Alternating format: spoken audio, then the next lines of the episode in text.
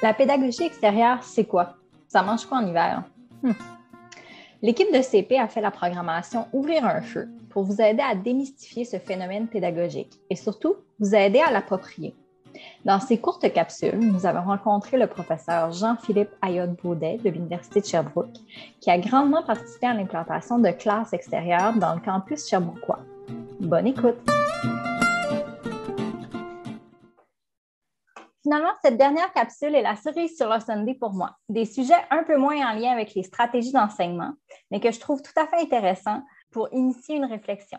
J'espère que vous avez apprécié la formule balado qui a pris cet atelier pédagogique. J'espère surtout que vous, vous, avez trouvé des idées qui vous permettront d'être plus à l'aise en classe extérieure et que vous aurez le goût de profiter de nos très belles installations. Bonne dernière écoute. Donc, la première question pour cette capsule, on en a parlé un petit peu, euh, mais la réappropriation de notre nordicité. Nous habitons au Québec. Euh, c'est rare qu'on a des 35 degrés euh, dans le mois de, janvier. Ce n'est pas ça qu'on a. mais les classes extérieures ne sont pas juste pour quand il fait beau non plus. Hein. C'est sûr que quand on est dans ce qu'on appelle une classe extérieure, qui va être plus statique, où on est assis, ben, c'est plus difficile en hiver si on est inactif je pense qu'il faut apprendre à justement se faire une planification euh, euh, annuelle, un peu voir comment je vais utiliser les lieux. Et euh, c'est certain que je vais peut-être varier bon, les lieux, je vais varier peut-être aussi la durée à l'extérieur des, des, activités. S'il fait 25 degrés, puis que on a un, couvert nuageux, mais pas trop de soleil, puis que c'est une situation idéale. Mais s'il fait aussi un gros soleil tapant, ben, il faut quand même penser à tout ça, avoir de l'eau, se protéger. Donc, euh, considérer les lieux, la durée des sorties, l'habillement, je pense que ça fait partie euh, des éléments importants à considérer euh, pour justement se réapproprier la, nordicité. Je vais vous partager peut-être un peu l'idée dans laquelle on est en ce moment. Dans le fond, je pense que mettre à disposition des personnes formatrices des classes extérieures, euh, je pense que c'est un excellent premier pas pour inciter les, mm. personnes à aller euh, utiliser les milieux à l'extérieur. Ça amène euh, une visibilité, ça amène un lieu rassurant, ça amène souvent du budget pour, pour de la formation pédagogique, comme on le fait en ce moment. Je pense qu'il faut tranquillement amener les pionniers, qui n'ont jamais de problème à essayer les nouvelles choses. Après ça, ben, tu as, les gens qui vont regarder les, les personnes qui vont toujours lever la main en premier puis qui se disent ben moi, je vais être prudent, je vais, je vais regarder comment ça se passe, puis si ça va bien se passer, j'irai à mon tour. Après ça, tu en as d'autres qui, euh, peut-être un peu plus tard, qui vont arriver peut-être en, troisième vague, qui vont se dire Ah, ben, tu sais, euh, ça a l'air d'être bien installé, tu sais, euh, de bien se passer, puis là, je, je le fais. Ça, ça, devient à la mode, puis bon, je, je, vais le faire. Puis après, ben, tu as peut-être une autre frange là, de, la, du corps professoral qui va juste jamais le faire parce qu'il est bien dans, ce qu'il fait ou, ou, ça, c'est pas du tout applicable dans son domaine. Parfois, ben, c'est sûr que vous n'allez pas aller faire du titrage euh, en chimie euh, à l'extérieur, je ne vous le recommande pas. Euh, tout dépend vraiment des, contenus puis de son oui. aussi. Puis par la suite, bon, on va souvent planifier nos cours pour bon, le, le, tel cours que je donne, tel cycle à l'automne ben, je fais ma planif, mais je ne leur donne pas tout de suite avant l'année prochaine. Donc là, l'année d'après, je vais m'adapter.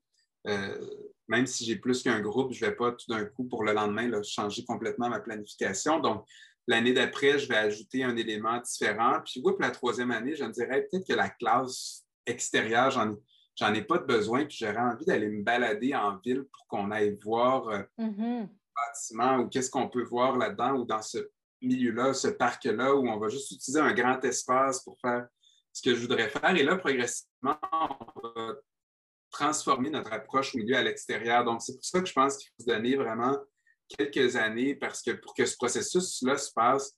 Mais c'est super intéressant. En fait, c'est comme un apprentissage aussi pour l'enseignant, en fait. On y va par ben étapes. Ben oui, J'y vais donc avec la seconde question qui est euh, combler le déficit nature euh, par, euh, par aller dehors, enseigner et apprendre à l'extérieur. Je trouve ça le fun de avoir l'idée de la classe extérieure. je, garde classe extérieure vraiment en termes d'infrastructure pour dire on, va éliminer un peu ce déficit nature-là.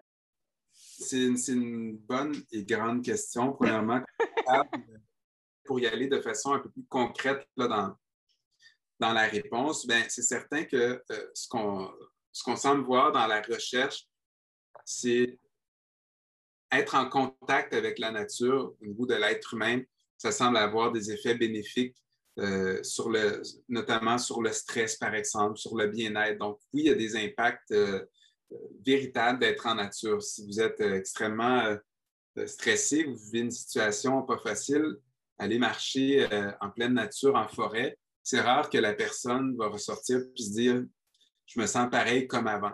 C'est sûr que si tu vas à mm-hmm. l'extérieur puis que tu, tu mets une chaise de plage en plein milieu d'un terre-plein sur une autoroute, mais c'est peut-être à l'extérieur, mais c'est peut-être pas là où ça va être le plus reposant. Je, vais dans l'extrême, là, mais on parle vraiment ici de, lien avec la nature. Avant d'apprendre à défendre ou à protéger euh, l'environnement ou les, milieux dans lesquels on vit, bien, je pense qu'il faut apprendre à les apprécier, puis à les découvrir et à les connaître. Donc, d'être à l'extérieur, bien, si on peut apprendre à apprécier nos milieux de vie, ça va être peut-être plus facile par la suite de pouvoir euh, euh, vouloir les défendre ou les protéger ou sentir qu'on peut agir. Quand je suis à l'extérieur, j'apprends à habiter les lieux, puis que je, que je, profite des lieux. Mais après ça, ça peut être plus facile de, voir qu'est-ce que ces lieux-là m'apportent, puis de protéger. Je pense que de, permettre aux gens d'apprécier euh, la nature avant de juste parler des problèmes globaux mm. sont loin d'eux, euh, c'est extrêmement important pour qu'on sente qu'on a un pouvoir d'action, puis qu'on comprenne aussi pourquoi on doit le faire, qu'on ne se fasse pas juste dire fais ça parce que c'est bien pour euh, la planète, mais sans le vivre en dedans de nous. Oui, tout à fait. J'ai été, euh, mon conjoint et moi, on a enseigné cinq ans au Nunavik. Puis il y avait des endroits, tu sais, que, que je veux dire, on s'y rendait, par exemple, en motoneige, mais il y avait peu de pas d'hommes, tu sais. Puis euh, on pouvait trouver là, sur le bord des rives des, des, vieilles bouteilles ou des trucs comme ça. Puis ça avait clairement été apporté par l'eau. Puis on se disait, mais on est 400 au village, puis on est à je ne sais pas combien de kilomètres du village. C'est clairement pas le vent qui a apporté ce petit sac de chips-là. Là. Ça vient clairement de l'eau. Puis quand on est revenu ici, euh, on, a de l'air un peu des fous qui, on va au parc, on ramasse les trucs qui sont, qui sont dehors. on a tout le temps des sacs de déchets un peu partout, puis on ramasse ça parce que justement, on l'a vu dans des espaces, comme vous dites, on, on a été mis sur le fait, on l'a vu dans des espaces où il n'y avait rien. C'est en plein milieu de la toundra, mais il y avait des déchets. Tu dis non, non, on fait quelque chose de mal, puis on fait quelque chose de mal ailleurs. Essayons de, de faire ce changement-là. C'est un, autre excellent exemple pour les personnes qui, euh, qui nous écoutent encore après ces trois capsules.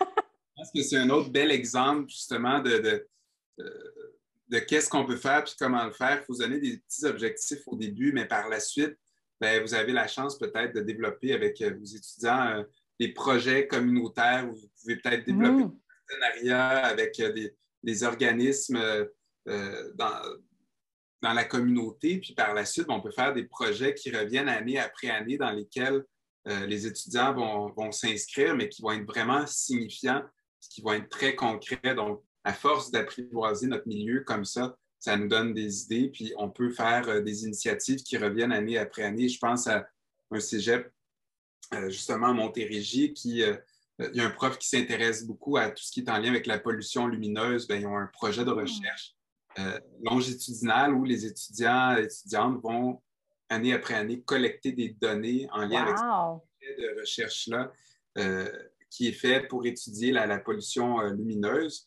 Mais ce sont vraiment des approches après qui sont très ancrées dans, les milieux puis qui ne sont pas nécessairement transposables d'un lieu à l'autre, mais ça peut prendre plus de temps à développer, mais par la suite, ça peut devenir vraiment très signifiant. Oui, c'est ça, ça devient un levier, en fait. Oui, puis ça peut devenir un levier pour faire des apprentissages concrets, mais ça devient aussi un levier pour les personnes qui enseignent, parce que ça devient motivant. Tu as ton projet que tu es en train de mener année à année après, euh, avec, les, groupes auxquels tu vas enseigner. Donc, c'est certain que tu deviens euh, avec une motivation supplémentaire comme, comme personne formatrice parce que tu as en plus un projet qui peut se greffer, qui n'existait pas, qui va te motiver encore plus. Oui. Mais on dirait qu'on est comme en train de répondre un peu par la bande à la dernière question des capsules de comment entrevoyez-vous la, la, pédagogie extérieure dans les prochaines années au Québec. On dirait que j'ai l'impression qu'il y a beaucoup de positifs, puis il y a beaucoup de... C'est peut-être plus grand que ce qu'on peut imaginer. Tout à fait. C'est euh, pour ça que je vous disais, ben, il faut se donner le temps. Euh, une classe extérieure la première année, c'est une excellente initiative. C'est un très bon premier pas. Mais pour moi, c'est vraiment pour venir imager un peu euh, un nouveau milieu qui s'offre à nous, qui est tout ce qui se passe à l'extérieur, qui est dans le fond tout ce qui est notre communauté, la vraie vie euh, en dehors de, ce qui est l'institution académique. Et euh, je pense que c'est un peu ça que représente la classe extérieure, c'est le symbole d'aller vers l'extérieur, oui, pour être à l'extérieur, mais pour que, pour que nos enseignements aient du sens face aux, étudiantes et étudiants. Puis je pense qu'il faut euh, donner le temps au projet de se développer. Puis plus on va laisser le temps euh, à ces initiatives-là de se développer, aux personnes formatrices de développer une expertise, de gagner en confiance et de devenir à leur tour euh, des personnes qui vont accompagner d'autres personnes formatrices qui n'osaient pas le faire, bien, je pense que c'est là où on va vraiment avoir un gain. Puis, quand on s'en va dans cette zone-là, je pense qu'on ne peut pas tout prévoir ce qui va se passer. Mais si on laisse aux personnes enseignantes cette liberté-là, je pense qu'il va se passer du beau, des projets qu'on n'aurait pas pu voir euh, venir si on n'avait pas laissé ces initiatives-là se, placer. Donc, je pense qu'il y aura de plus en plus de milieux qui vont continuer à utiliser euh, euh, les milieux à l'extérieur pour pouvoir enseigner. Après ça, dans quelle mesure ça demeure un inconnu, mais chose certaine, on est plusieurs personnes qui travaillons à, euh, à l'implantation d'un continuum du préscolaire mm. jusqu'à l'universitaire pour qu'il y ait une forme de cohérence au niveau pédagogique puis au niveau de, de, ce qu'on vise comme développement là, chez, chez les personnes apprenantes. Oui, je trouve ça beau parce que ça donne, on dirait, un petit peu plus de, de luisant à tout ce qui est éducation au Québec. On est comme entouré de négatif en enseignement. Puis je trouve que des, des, initiatives comme ça, comme justement les classes extérieures, nous donnent un petit. Euh, ben là, je sais pas. Il y a du monde de plus en, de plus, en plus engagé, puis de, des, des gens cool en enseignement qui veulent faire des trucs cool. On dirait que c'est beau là, ce qui s'en vient.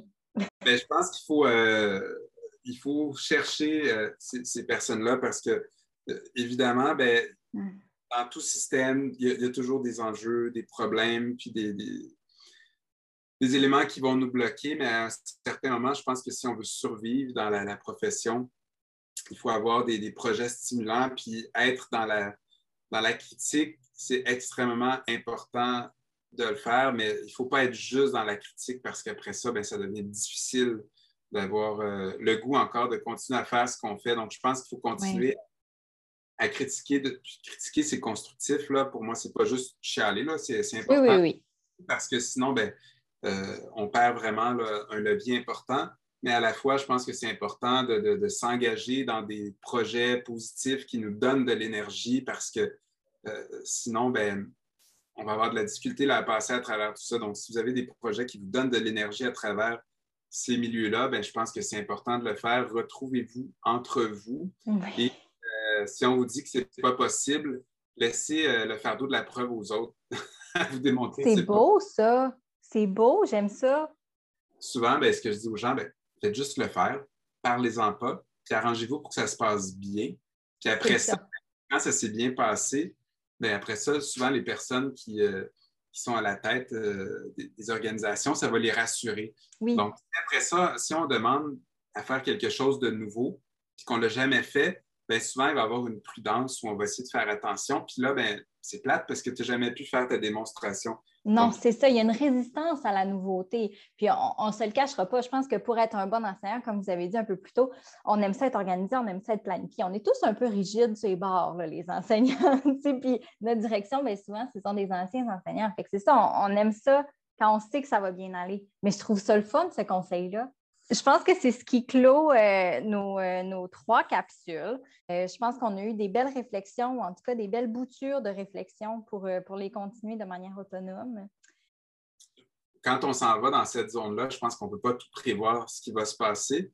Mais si on laisse aux personnes enseignantes cette liberté-là, je pense qu'il va se passer du beau, des projets qu'on n'aurait pas pu voir venir si on n'avait pas laissé ces initiatives-là se, placer. Donc, je pense qu'il y aura de plus en plus de milieux qui vont continuer à utiliser euh, euh, les milieux à l'extérieur pour pouvoir euh, enseigner.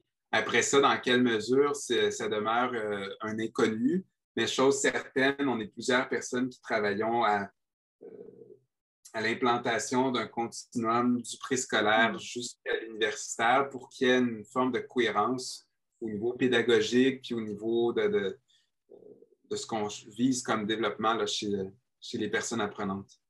Merci beaucoup pour le partage.